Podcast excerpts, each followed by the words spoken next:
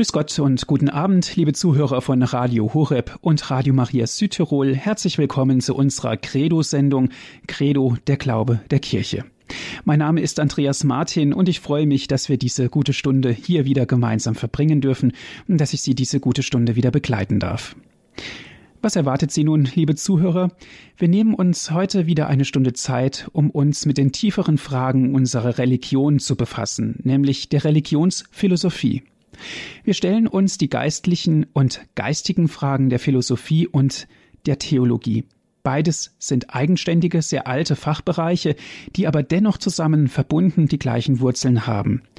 Die Philosophie und die Theologie münden in eine Einheit, nämlich bei uns Menschen selbst. In den vergangenen Folgen des Grundkurses der Philosophie haben wir uns mit den Zeitströmen der Religionsphilosophie befasst und treten immer weiter ein in die großen Denkansätze ganz markanter Persönlichkeiten, den Religionsphilosophen und natürlich den Kirchenvätern. Ich freue mich, dass Herr Dr. Egger auch heute Abend wieder Zeit für uns hat und uns wieder ein Stückchen weiter in die Welt des geistigen Lebens hineinführt. Ich darf Sie ganz herzlich begrüßen. Er ist uns aus Südtirol zugeschaltet. Guten Abend, Herr Dr. Egger. Guten Abend, Herr Dr. Martin.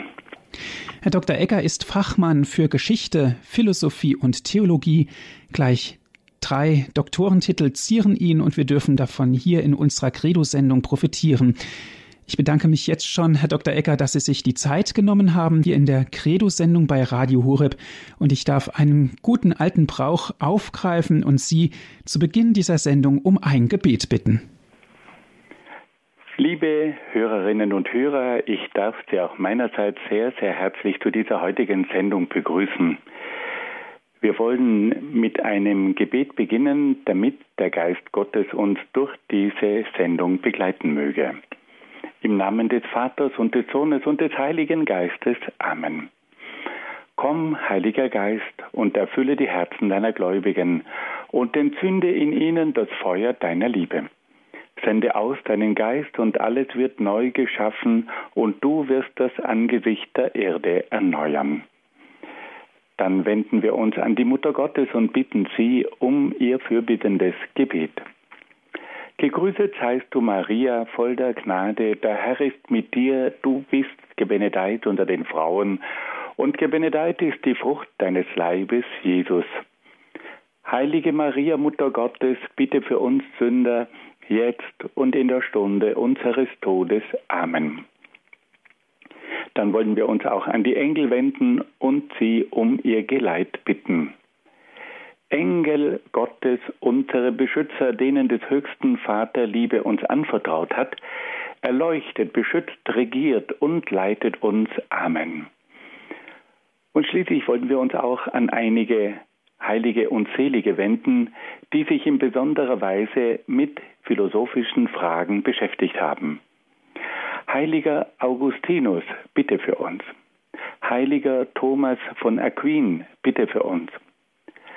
Heilige Edith Stein, bitte für uns.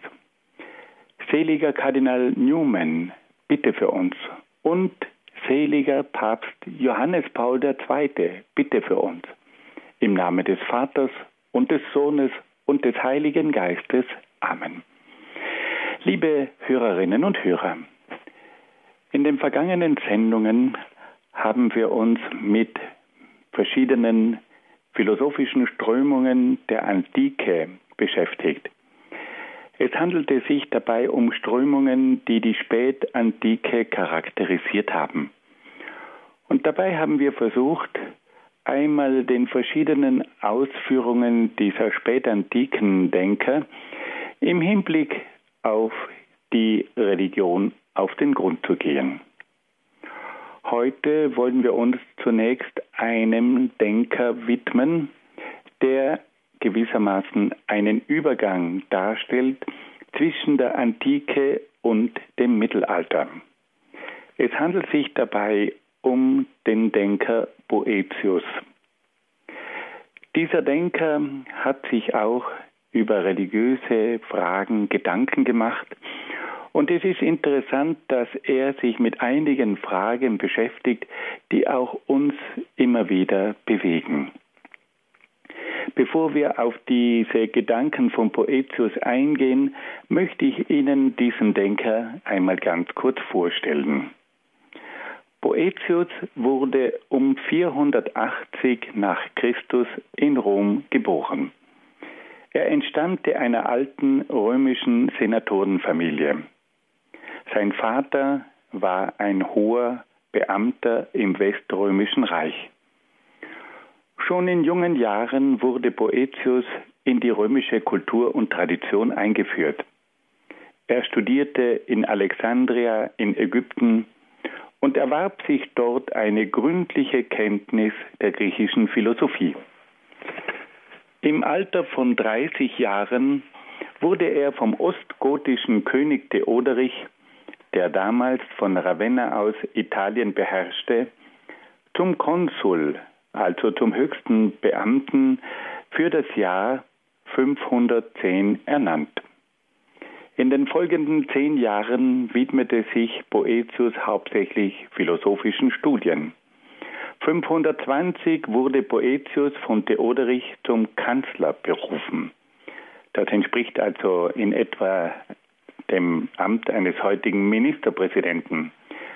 Theoderich war also König und Boetius war sein Ministerpräsident. Boetius bemühte sich, eine vermittelnde Stellung zwischen den Römern und den Ostgoten einzunehmen. Das war keine einfache Aufgabe, da es zwischen der römischen Bevölkerung und den Ostgoten, die dieses Gebiet besetzt hatten, immer wieder große Spannungen gegeben hat. Boetius wurde dann aber in einen Konflikt hineingezogen, der für ihn tödliche Folgen haben sollte. Der oströmische Kaiser hat nämlich versucht, Einfluss zu nehmen auf das weströmische Reich. Er wollte langfristig das weströmische Reich wieder zurückgewinnen und hat dabei auch versucht, Boetius in seine Politik einzubeziehen. Theoderich hat aber dieses Spiel durchschaut und hat Boetius gefangen nehmen lassen und ins Gefängnis geworfen. Boetius wurde nach Pavia verschleppt und wurde dann zum Tod verurteilt. Er musste längere Zeit im Gefängnis verbringen und hat dort sein berühmtes Werk De Consolatione Philosophiae, also über die Tröstungen oder über die Tröstung der Philosophie geschrieben. Dieses Werk ist bis heute eines der tiefsten Werke der gesamten Philosophiegeschichte. Er ist dann nach längerer Zeit im Jahr 524 nach Christus hingerichtet worden. Wir haben es also hier mit einem Mann zu tun, der auch als der letzte Römer bezeichnet wird. Er verkörpert die gesamte römische Kultur der Spätantike. Er hatte ein umfassendes Studium absolviert und kannte die gesamte griechisch-römische Zivilisation. Er war dann auch ein Mann, der in der Politik mitgewirkt hat und ist schließlich dann zum Opfer der verschiedenen Spannungen zwischen dem alten Rom und den jungen Völkern geworden. Theoderich hat die großen Fähigkeiten dieses Mannes erkannt, er hat ihn herangezogen, aber als er dann merkte, dass dieser Boetius nicht seinen Willen erfüllte, sondern an der Wiederherstellung des alten römischen Reiches mitwirken wollte, da hat er ihn dann zum Tod verurteilt. Wir wollen uns heute auf einige Fragen konzentrieren, die in spezieller Weise die Religion betreffen. Boetius hat in seinem Werk die Tröstungen der Philosophie sich mit einigen sehr schwierigen Fragen beschäftigt. Er hat sich die Frage gestellt, wie es möglich ist, dass es auf der einen Seite eine göttliche Vorsehung gibt und dass es auf der anderen Seite eine menschliche Freiheit gibt. Wenn Gott tatsächlich die Welt lenkt und regiert, wie ist es dann möglich, dass es dann noch eine menschliche Freiheit gibt?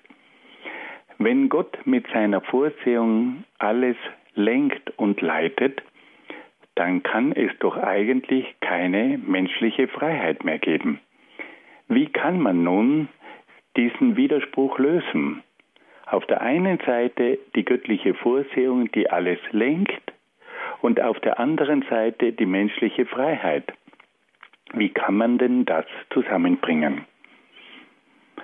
Boetius geht davon aus, dass Gott einen ewigen Plan hat, der alle Vorgänge in der Welt beherrscht.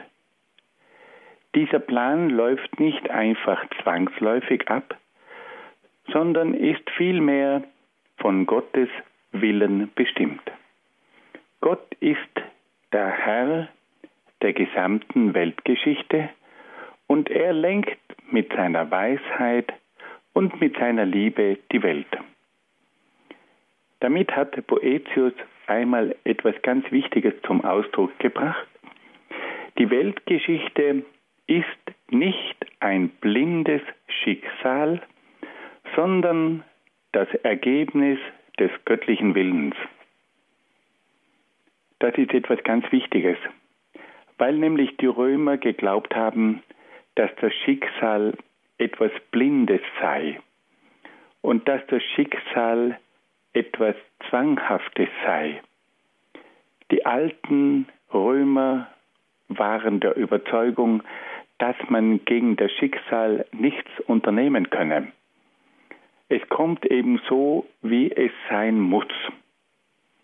Wir kennen etwas Ähnliches auch im Islam, wo dieses blinde Schicksal mit dem Wort Kismet beschrieben wird. Das Schicksal ist für den Menschen nicht durchschaubar, aber wird von Allah bestimmt, das Kismet.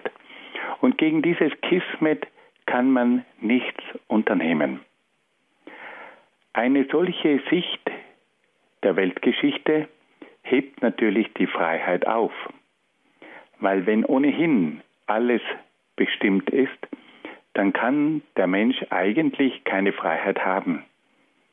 Es passiert das, was geschehen soll und geschehen muss. Boetius stellt das eindeutig in Abrede. Boetius sagt ganz klipp und klar, die Weltgeschichte ist nicht ein blindes Schicksal, das ist nicht etwas, was vorausbestimmt ist, sondern das ist der Wille Gottes. Hinter der Weltgeschichte steht die Weisheit Gottes und die Liebe Gottes. Nun kommt aber die zweite Frage. Wie kann man jetzt diese Weltgeschichte die vom Willen Gottes gelenkt wird, mit der Freiheit des Menschen in Einklang bringen. Und da versucht nun Boetius zunächst einmal zu zeigen, dass es überhaupt eine Freiheit gibt. Weil nach dem alten Schicksalsverständnis konnte es ja eigentlich keine Freiheit geben. Die Freiheit war ja wenn alles ohnehin vom Schicksal bestimmt wird, offensichtlich nur eine Scheinfreiheit. Boetius hingegen sagt, es gibt tatsächlich eine menschliche Freiheit. Und er begründet diese Freiheit damit, dass der Mensch mit seiner Vernunft die Möglichkeit hat, sich über die Natur zu erheben. Er sagt, der Mensch ist nicht einfach von der Natur bestimmt. Der Mensch ist nicht einfach nur von Instinkten gelenkt und von bestimmten Vorfällen gelenkt, sondern er hat die Möglichkeit, aufgrund seines Geistes sich über die Natur zu erheben und er hat nun die Möglichkeit zu wählen. Er kann die Situation um sich herum beurteilen. Er kann feststellen, was passiert. Er kann beobachten, in welche Richtung sich bestimmte Dinge entwickeln. Und aufgrund dieser Fähigkeit hat er dann die Möglichkeit, eine Wahl zu treffen. Er ist also nicht einfach von der Situation bestimmt, sondern er steht aufgrund seines Geistes über der Situation. Er kann die Situation beobachten und kann dann wählen. Und aufgrund dieser Fähigkeit, die dem Menschen durch den Geist verliehen wird, hat also der Mensch Freiheit. Der Mensch wird durch den Geist über die Situation erhoben, er kann die Situation einschätzen und er kann dann nach seinen eigenen Wertvorstellungen, nach seinen Interessen, aber auch nach gewissen moralischen Prinzipien seine Entscheidungen treffen. Der Mensch ist also aufgrund seiner geistigen Natur dazu befähigt, in Freiheit sein Leben zu gestalten. Nun kommt die große Zwickfrage. Auf der einen Seite haben wir also die Vorsehung, die Geschichte wird von Gott gelenkt, und auf der anderen Seite haben wir die menschliche Freiheit. Und da fragt sich nun Boetius, ob die menschliche Freiheit nicht zur Aufhebung der göttlichen Vorsehung führt. Eine freie Handlung ist doch unberechenbar und kann daher nicht mit der Vorsehung in Einklang gebracht werden. Man weiß doch nie, wie ein Mensch sich wirklich entscheiden wird.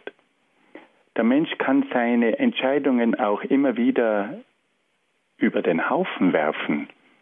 Er kann immer wieder neue Entscheidungen treffen, die mit den früheren Entscheidungen nicht im Einklang stehen.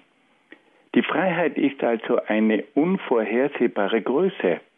Wie kann man etwas, das sich auch immer wieder ändern kann, mit der Vorsehung in Einklang bringen.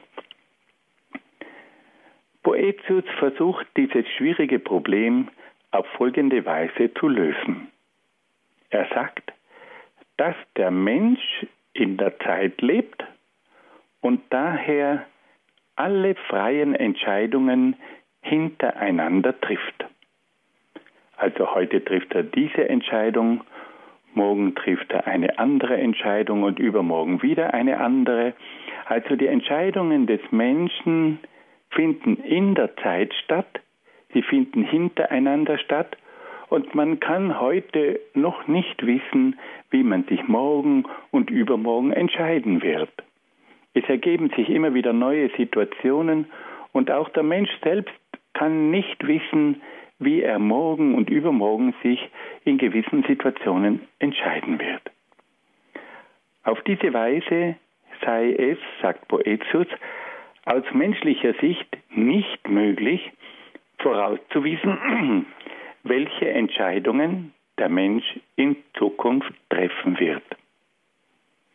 Bei Gott aber, sagt Boetius, liegen die Dinge völlig anders.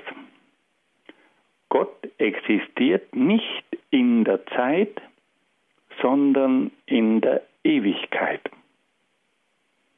Und weil Gott in der Ewigkeit existiert, deshalb gibt es für ihn keine Vergangenheit und keine Zukunft, sondern nur die Gegenwart der Ewigkeit. Aus diesem Grund sind für Gott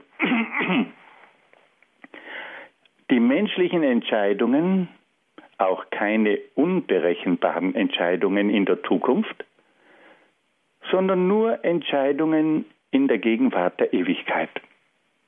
Also das, was für den Menschen Zukunft ist, was für den Menschen unbekannte Zukunft ist, was für den Menschen eine unberechenbare Zukunft ist, das ist für Gott in der Ewigkeit immer schon Gegenwart.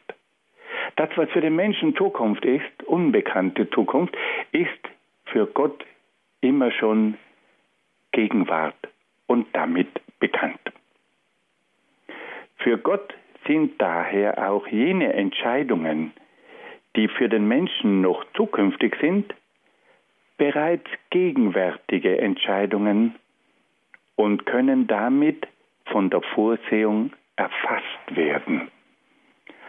Also dadurch, dass für Gott das Zukünftige des Menschen schon Gegenwart ist, weil er in seiner Ewigkeit keine Vergangenheit und keine Zukunft kennt, sondern nur die Gegenwart, dadurch weiß Gott immer schon, wie der Mensch sich in seiner Freiheit entscheiden wird.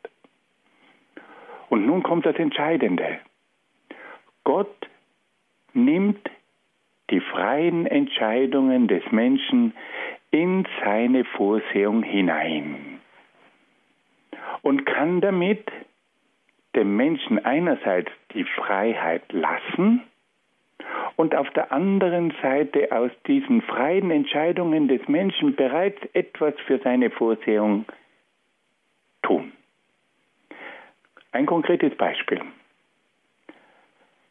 Die Gestalt des heiligen Franziskus ist uns allen bekannt.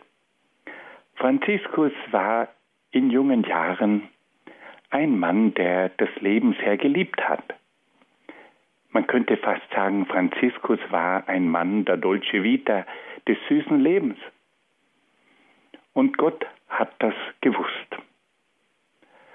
Aber er hat auch gewusst, dass dieser Franziskus durch einen Feldzug gegen die Nachbarstadt von Assisi, durch einen Feldzug gegen die Stadt Perugia in Gefangenschaft geraten würde. Und dass Franziskus während dieser einjährigen Gefangenschaft in Perugia über sein Leben nachdenken würde und dass er aufgrund dieses Nachdenkens dann ein völlig neues Leben beginnen würde. Und so hat nun Gott in seiner Vorsehung diese Entscheidungen von Franziskus während seiner Jugend und auch während seiner Gefangenschaft in seine Vorsehung aufgenommen. Und er hat gewusst, dass dieser Franziskus aufgrund seines früheren Lebens und aufgrund seiner Gefangenschaft dann irgendwann oder zu einem sehr genauen Zeitpunkt sich bekehren würde. Dass er sich dann in das Kirchlein von San Damiano begeben würde und dass er dann dort ihn ansprechen konnte. Franziskus, geh hin und baue meine Kirche wieder auf. Franziskus war frei. Er hat seine Entscheidungen frei getroffen.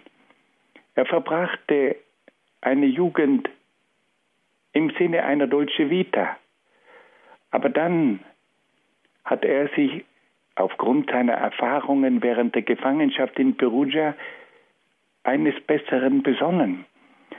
Er hat sich bekehrt. Und dann konnte Gott ihn ansprechen. Und Gott hat alle diese freien Entscheidungen von Franziskus in seiner Jugend und dann auch seine Entscheidungen aufgrund der Gefangenschaft mit hineingenommen in seine Vorsehung. Und Gott hat auf den krummen Zeilen gerade geschrieben. Franziskus hat ein krummes Leben geführt in seiner Jugendzeit und hat sich dann geändert und aus diesen krummen Zeilen wurden dann gerade Zeilen.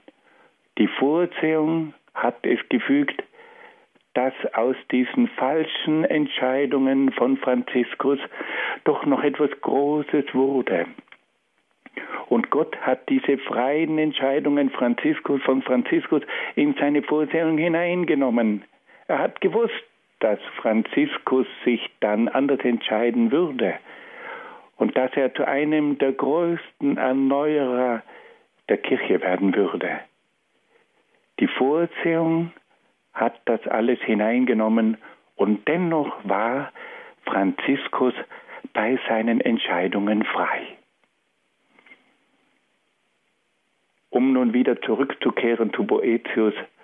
Boetius zeigt also etwas ganz deutlich, dass es auf der einen Seite die Vorsehung gibt und dass dennoch die menschliche Freiheit erhalten bleibt. Und dass die Vorsehung diese freien Entscheidungen des Menschen berücksichtigt und hineinnimmt in ihre Pläne und dass dadurch selbst bei falschen freien Entscheidungen es immer noch möglich ist, dass der Mensch zu einer richtigen Entscheidung kommt und dass er damit den Plänen der Vorsehung dient. Nun hören wir ein wenig Musik.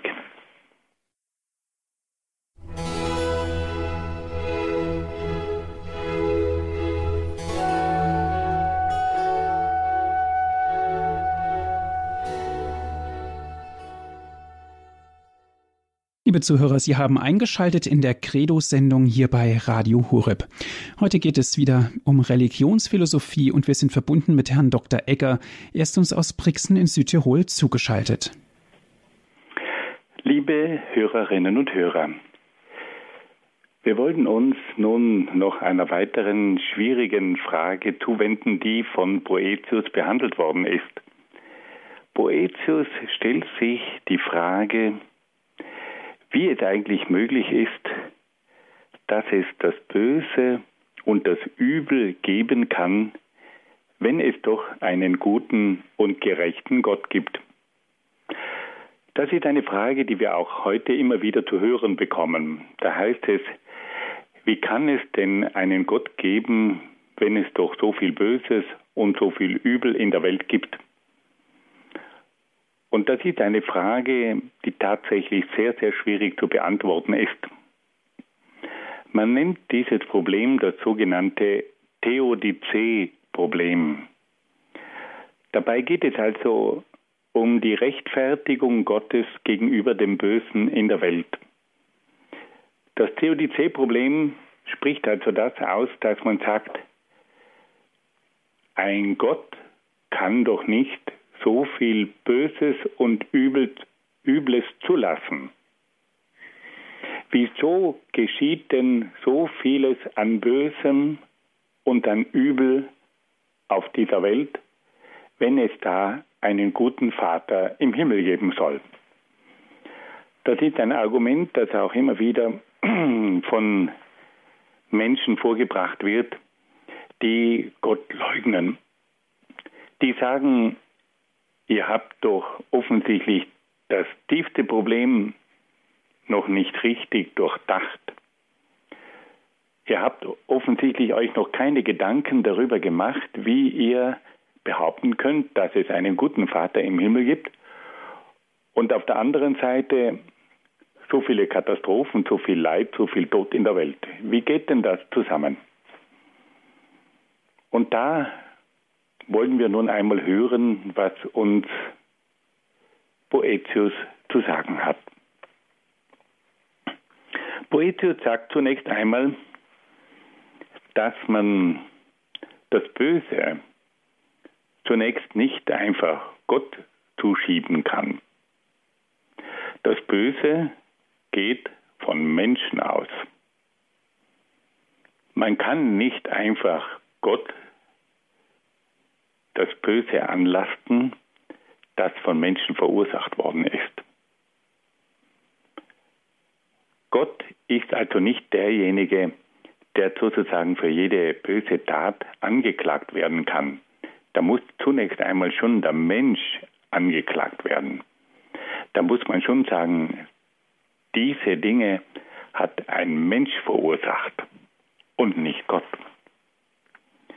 Das Zweite, was er dann sagt, ist auch, dass das Böse nicht eine dauernde Macht sein kann, sondern dass das Böse eine Scheinmacht ist, die nicht auf die Dauer die Welt beherrschen kann. Es gibt zwar die Macht des Bösen und wir haben sie sehr massiv erlebt, aber es hat sich in der Geschichte gezeigt, dass nach einer bestimmten Zeit das Böse immer wieder zusammenbricht. Es kann eine Diktatur mehrere Jahrzehnte lang dauern, aber irgendwann ist das Böse am Ende. Weil das Böse nämlich nicht lebensfähig ist. Man kann auf dem Bösen kein dauerhaftes Leben aufbauen. Irgendwann führt das Böse zum Zusammenbruch. Eine böse Politik ist auf die Dauer nicht lebensfähig. Eine böse Unterdrückung ist auf die Dauer nicht lebensfähig. Eine Wirtschaft, die von falschen, bösen Voraussetzungen ausgeht, ist nicht lebensfähig. Sie bricht zusammen. Eine falsche Behandlung der Natur führt irgendwann zu Katastrophen. Eine böse Behandlung eines Menschen führt irgendwann zu einer Revolution oder führt zum Tod. Sie ist nicht lebensfähig. Und deswegen sagt nun Boetius, dass das Böse eine Scheinmacht ist. Es ist ihm eine Macht gegeben für eine bestimmte Zeit, aber weil das Böse nicht auf den Prinzipien des Lebens aufbaut, ist das Böse irgendwann dazu verurteilt, zu sterben, unterzugehen und zu verschwinden. Und er sagt ganz deutlich, dass das Gute und die Wahrheit sich auf die Dauer immer wieder durchsetzen. Man kann mit einer Lüge, mit einer falschen Propaganda Menschen für eine bestimmte Zeit täuschen. Aber irgendwann fliegt das Ganze auf. Irgendwann merken die Menschen, das ist nicht wahr. Das ist nicht gut. Und dann ist es mit der Lüge zu Ende. Und so sagt nun Boetius, dass die Wahrheit und das Gute die echte Macht sind, die sich auf die Dauer durchsetzen werden. Und dass das Böse eine Scheinmacht ist, das irgendwann zu Ende geht, weil das Böse nicht lebensfähig ist.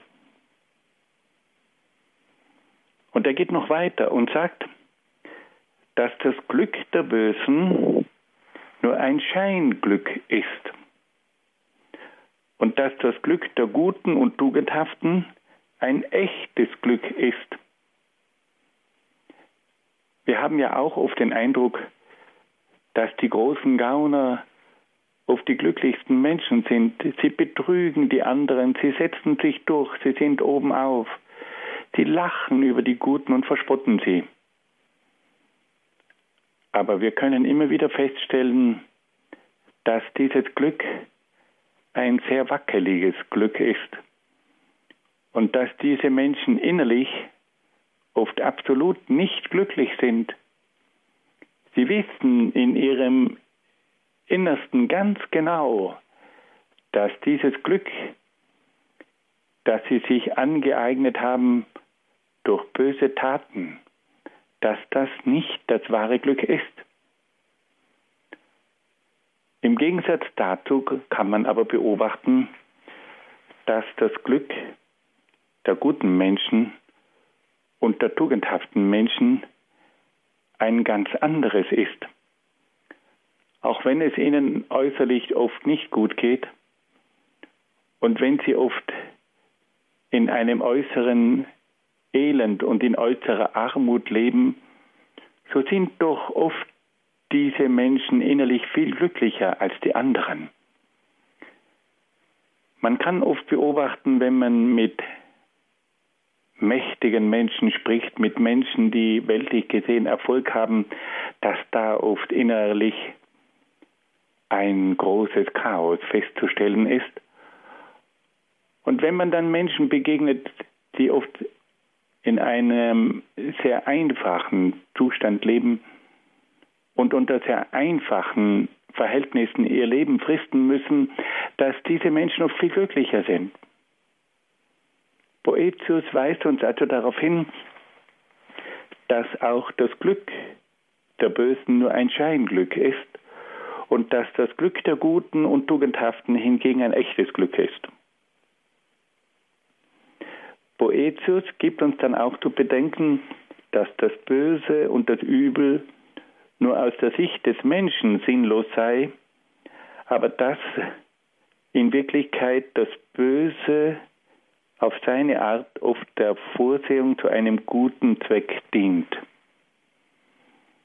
Es ist oft ganz eigenartig, dass oft das Böse eine unheimliche Herausforderung für das Gute bedeutet. Und dass das Üble die Katastrophen, das Leid, oft das Gute zu einer Entfaltung bringt, die sonst undenkbar ist. Es kommt also dazu, dass das Böse und das Üble oft das Gute fördert, entfaltet, herausfordert, Ich habe vor einiger Zeit mit einem Priester ein Gespräch geführt und der hat mir gesagt, Gott hat dieser Familie ein behindertes Kind geschenkt, damit diese Familie noch eine Chance bekommt. Ich habe ihn dann etwas verdutzt angeschaut und habe gesagt, wie meinen Sie denn das? Dann hat er mir Folgendes gesagt, diese Familie war auf einem völlig falschen Weg. Und er war oft in Sorge um das Seelenheil dieser Familie. Und dann hat diese Familie plötzlich ein Kind bekommen, einen Nachzügler. Und dieses Kind hatte eine Behinderung. Die Bestürzung in der Familie war ungeheuer groß. Aber auf einmal hat sich das ganze Familienleben geändert. In dieser Familie wurden nun plötzlich menschliche Qualitäten erforderlich, die es vorher nicht gegeben hat. Und diese Familie hat einen Wandel durchgemacht. Und das Übel, das durch diese Behinderung in diese Familie Einzug gehalten hatte, wurde nun plötzlich zu einer Herausforderung für das Gute. Die Familie musste ihren ganzen Lebensstil ändern. Die Familie lernte plötzlich Grundhaltungen, die sie vorher nie gekannt hatte. Und so wurde dieses behinderte Kind zu einem Werk der Vorsehung, dass diese Familie noch einmal eine Chance bekommen hat, sich auf das Eigentliche zu besinnen. Mir war das vorher nie so bewusst geworden wie nach den Worten dieses Priesters. Gott hat diesem, dieser Familie ein behindertes Kind geschenkt, damit sie noch einmal eine Chance bekommen hat, sich zu bekehren. Ein gewaltiges Wort, aber ein wahres Wort. Das heißt nun nicht, dass alle jene Familien, die ein behindertes Kind haben, eine solche Prüfung auf sich nehmen müssen, um zum Heil zurückzukehren. Aber es kann manchmal solche Fälle geben, wo tatsächlich auch ein behindertes Kind zum Anstoß wird, das ganze Leben zu ändern. Also Boetius weist uns darauf hin, dass auch das Böse und das Übel der Vorsehung dient und dass auf diese Art und Weise die Liebe in einem Maß hervorgerufen wird, wie es sonst wohl nie geschehen könnte. Boetius sagt dann, dass das Böse auch die Aufgabe hat, die Bösen zu bestrafen und zur Besserung anzuleiten. Auch da müssen wir sagen, dass Boetius etwas grundlegend Wichtiges gesagt hat. Wenn oft ein Mensch in die falsche Richtung lebt, dann bekommt er auch die Folgen seines falschen Verhaltens zu spüren. Dann wird ihm bewusst, dass diese Form des Lebens negative Konsequenzen hat. Manchmal sind es körperliche Leiden, manchmal sind es psychische Leiden, manchmal sind es auch gestörte zwischenmenschliche Beziehungen. Dem Menschen wird bewusst, diese Form des Lebens zerstört meinen Körper, schädigt meine Seele und macht auch meine zwischenmenschlichen Beziehungen kaputt. Und er leidet darunter.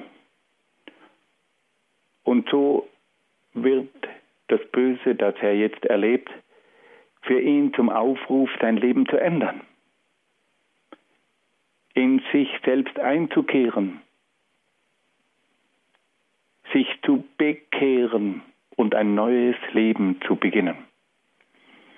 Dieser Zusammenhang zwischen falschem Leben und negativen Konsequenzen, der ist für uns noch am leichtesten erkennbar. Wir alle wissen, dass das Leid für den Menschen oft die einzige Möglichkeit ist, Dinge zu erfahren. Der Mensch ist leider oft ein Wesen, das nur durch das Leid zur Besinnung kommt. Der Mensch sollte eigentlich durch Nachdenken gewisse Dinge vorher erkennen und vermeiden, aber er tut es nicht. Und so kommt er in die Schule des Leidens. Er erfährt das Böse, er erfährt das Übel, er erfährt Konsequenzen. Und dadurch kommt er wieder auf den rechten Weg. Boetius nennt dann aber noch einen weiteren Punkt und der sagt, dass das Böse auch dazu da ist, um die Guten zu erproben und ihre Tugenden zu festigen. Wir alle kennen die Geschichte von Hiob. Hiob war ein frommer Mann. Und dann wird er von Gott bestimmten Prüfungen unterzogen. Es werden ihm alle seine Güter entzogen und er ist nur mehr ein armer Mann.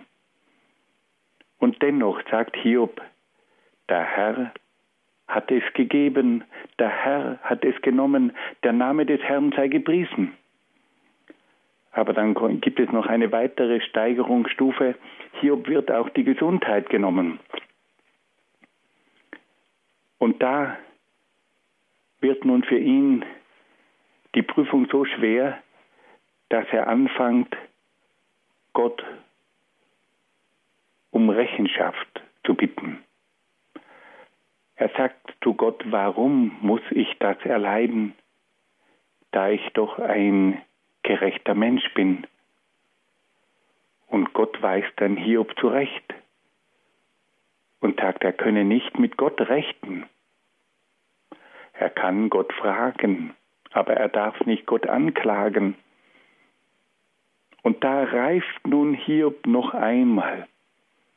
Und durch diese Bewährung kommt er zu einer Erkenntnis Gottes, die er ohne diese Prüfung niemals hätte erwerben können. Es ist ganz interessant, dass auch im Leben vieler Heiliger die Prüfungen nicht gefehlt haben. Gott mutet seinen Heiligen vieles zu.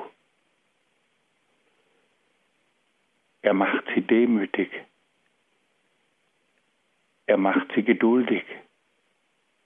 Er macht sie barmherzig. Das alles kann man oft nur durch viel, viel Leid lernen. In der deutschen Sprache heißt es, dass das Leiden den Menschen leitet. Es befähigt ihn, Dinge zu erkennen, die man mit der reinen Erkenntnis, mit Hilfe der Logik, mit Hilfe der Erfahrung allein nicht erkennen kann. Das Leiden ist tiefer. Das Leiden ist das tiefste Lied des Lebens. Und im Leiden erfährt der Mensch die Nähe Gottes viel, viel stärker als in den mittelmäßigen Zonen des Lebens. Der Mensch wird hineingestellt in die Prüfung, hineingestellt in die Bewährung. Er muss bestimmte Tugenden lernen, er muss sich bewähren, er muss standhalten, er muss ausdauernd sein, er muss Spott, Verachtung und Verfolgung ertragen lernen. Das alles geht nur durch diese Prüfungen.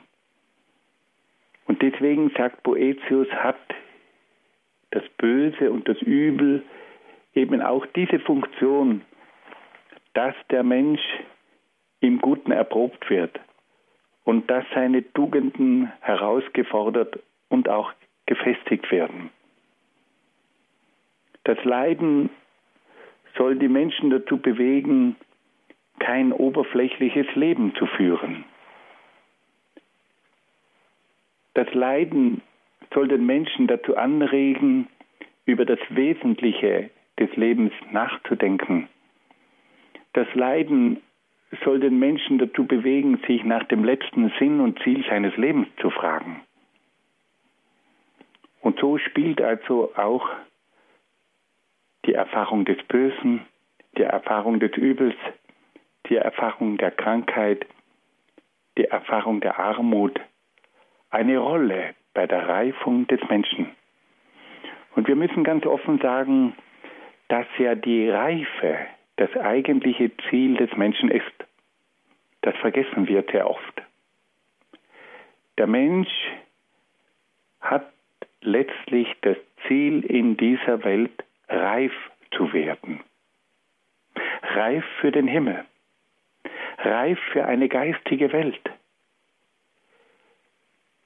Und das ist nun einmal nur durch ganz bestimmte Prüfungen möglich. Es sind Prüfungen im Hinblick auf das Leben. Es sind Prüfungen im Hinblick auf den Himmel.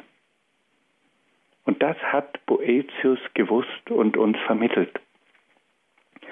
Und wenn man daran denkt, dass Boetius diese Dinge aufgeschrieben hat, als er im Gefängnis saß, dann wird diese Schrift unheimlich glaubwürdig. Boetius hat diese Dinge geschrieben in der Gewissheit, dass er hingerichtet würde. Und damit gehört Boetius zu jenen Männern, die ihre Philosophie nicht nur geschrieben, sondern auch gelebt haben. Dieses Werk von Boetius über die Tröstungen der Philosophie, wo er eben auch über die Sinnhaftigkeit des Bösen und des Leidens nachdenkt, das gehört zu den großen Schriften der Leidensliteratur und der Leidensphilosophie. Boetius hat zusammen mit Sokrates und auch mit Thomas Morus eine Antwort gegeben auf diese Fragen. Sokrates hat das Leid gekannt und ist ganz bewusst auf den Tod zugegangen. Und auch Thomas Morus war ein Mann, der ganz bewusst auf den Tod zugegangen ist.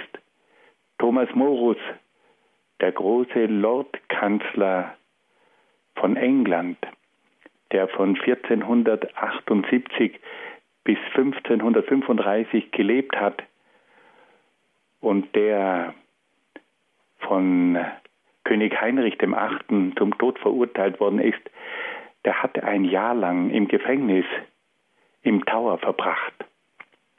Der Tower, das ist das Schloss der englischen Könige inmitten von London. Und wenn man dort hinuntersteigt, in die Kellerräume dieses Schlosses, dann kommt man auch in das Verlies von Thomas Morus. Und dort in diesem Verlies hat er seine berühmten Briefe aus dem Gefängnis geschrieben an seine Tochter Margaret. Die Tochter Margaret war seine Lieblingstochter und die hat ihren Vater beschworen, doch König Heinrich dem Achten nachzugeben, um wieder die Freiheit zu erlangen. Und da hat dann Thomas Morus aus dem Gefängnis seiner Lieblingstochter Briefe geschrieben. Er hatte kein Schreibzeug und hat ganz einfach mit kleinen Kohlestücken seine Briefe verfasst. Und da auch da schreibt er tiefsinnige Zeilen über die Bedeutung des Leids. Die Briefe aus dem Gefängnis von Thomas Morus. Wir sehen also, dass Boetius uns hier mit großen Perlen der Philosophie beschenkt hat. Er hat uns gesagt, welche Bedeutung das Leid für den Menschen haben kann. Er weist uns darauf hin, dass das Böse nur eine Scheinmacht ist, aber dass auf die Dauer die Macht der Wahrheit und des Guten sich durchsetzen wird. Er weist darauf hin, dass das Glück des Bösen nur ein Scheinglück ist, dass aber das Glück der Guten und Tugendhaften ein echtes und dauerhaftes Glück ist. Er weist uns darauf hin, dass das Böse die Aufgabe hat, die Bösen selbst aufzuwecken und die Bösen zu bestrafen. Er weist uns darauf hin, dass das Böse auch zugelassen wird, um die Guten zu erproben und zur Besserung anzuleiten. Und dass schließlich Gott auch immer wieder das Böse verwendet, um dadurch das Gute in seiner höchsten Form zu entfalten und zu entwickeln. Wir alle wissen, dass dieses Leid letztlich eine Frage ist, auf die wir immer nur Teilantworten geben können. Aber es gibt eine Antwort, die alle philosophischen Antworten übertrifft. Und diese Antwort hat Gott in Jesus selbst gegeben. Gott schickt seinen Sohn auf die Welt und dieser Sohn nimmt das Leid auf sich. Das ist etwas so Unglaubliches. Gott ist nicht einer, der zuschaut. Er ist nicht einer, der auf dem Balkon des Himmels steht und hinunterschaut in die Welt. Er schickt seinen Sohn in die Welt und der nimmt alle Formen des Leidens auf sich. Er kommt in einem Stall zur Welt. Als Kind muss er fliehen in ein anderes Land. Er kennt die Mühsalen des Lebens. Er kennt dann später während seines öffentlichen Wirkens die Verfolgung, den Spott und er stirbt zum Schluss am Kreuz. Gott macht das Leid zu seinem eigenen Leid. Er geht mit dem Menschen durch das Leid. Er trägt das Leid wie wir alle, in seinen schlimmsten Formen. Das ist die tiefste Antwort Gottes auf das Leid, dass Gott selbst das Leid auf sich nimmt, bis hinein in den Tod. Es gibt keine Religion, die etwas Vergleichbares zu bieten hat, dass nämlich Gott selbst das Leid sich zu eigen macht, dass er das Leid auf sich nimmt und es dem Menschen abnimmt. Er trägt das Leid mit dem Menschen. Und immer wieder erlöst er ihn auch vom Leiden. Gott erklärt nicht das Leid bis in seine letzten Tiefen, aber er trägt es mit uns Er teilt es mit uns. Er erleichtert es uns. Und das ist eine Antwort, die alle philosophischen Antworten bei weitem überragt. Liebe Hörerinnen und Hörer, wir haben hier bei Boetius eine unglaublich tiefe Thematik einmal betrachten können. Ein Mann, der selbst im Gefängnis liegt, befasst sich mit dem Sinn des Leidens. Und er fragt sich, wozu Gott das eigentlich zulässt. Und er fragt sich, welche Bedeutung das Leid hat. Er erlebt die Theodizee. Er wird auch mit seinem Gott gerungen haben und ihm die Frage gestellt haben, Gott, wenn du ein guter Gott bist, wieso lässt du das zu? Und aus seinem eigenen Leid heraus entsteht diese große Philosophie der Theodizee, der Rechtfertigung Gottes gegenüber dem Leid. Das sind für uns Zeugnisse, die weit über jede Logik hinausgehen. Das sind für uns Zeugnisse, die uns innerlich weit mehr bewegen als jede vordergründige Begründung. Hier schreibt einer, der leidet, einer, der Angst hat, einer, der das Leid in seiner schlimmsten Form erlebt, schreibt über das Leid. Das ist nicht nur ein Denker, das ist ein Zeuge. Das ist nicht nur ein Philosoph, das ist ein Gläubiger. Das sind Dinge, die uns bis hinein in die tiefsten Tiefen auffüllen. Und dieser Boetius, der ruft uns dann am Ende seines Lebens noch einmal ganz deutlich etwas in Erinnerung. Er sagt, dass der Mensch persönlich verantwortlich ist für sein ganzes Leben. Und er begründet diese Verantwortlichkeit mit der Freiheit des Menschen. Als freies Wesen ist der Mensch Gott und dem Guten verpflichtet. Und auch in der Prüfung sagt er, bleibt dem Menschen die Freiheit, sich zum Guten zu bekennen.